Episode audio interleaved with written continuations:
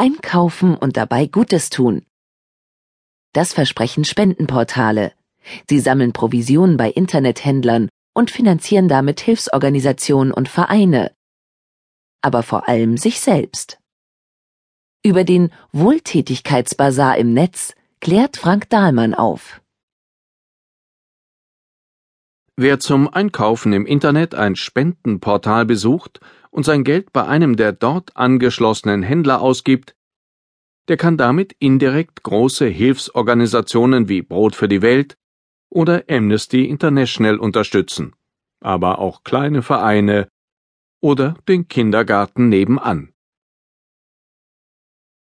Denn die Spendenportale erhalten von den Händlern Vermittlerprovisionen, die sie wiederum an gemeinnützige Organisationen weiterreichen. Der Kunde muss nichts zuzahlen.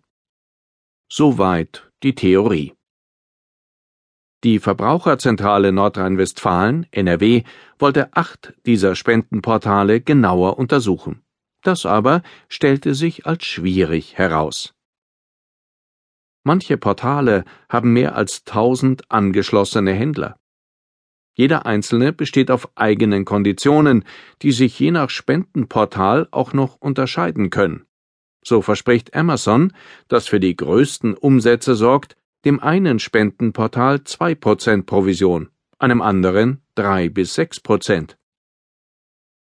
Bei manchen Händlern gelten Provisionen nur für Neukunden oder ab einem bestimmten Mindestbestellwert oder erst ab 100 Einkäufen im Monat. Von all dem erfährt der Kunde auf den Seiten der Spendenportale häufig nichts.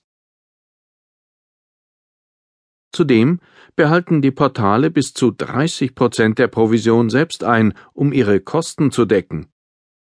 Auch dies wird in der Regel versteckt oder gar nicht veröffentlicht. Die Summen, die die Hilfsorganisationen erreichen, sind denn auch gering. So bekam zum Beispiel Greenpeace über das Spendenportal Clicks for Charity in den vergangenen vier Jahren gerade mal 1317 Euro.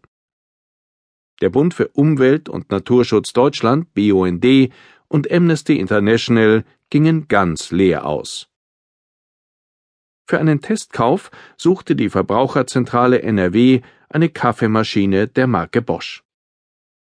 Der billigste über ein Spendenportal gelistete Anbieter verlangte für das Gerät 579 Euro und versprach eine Spende zwischen 6,80 Euro und 10 Euro. Der beste Preis bei einem nicht gelisteten Händler lag bei 498 Euro. Der Käufer hätte dort also 81 Euro sparen und selbst spenden können. Brand 1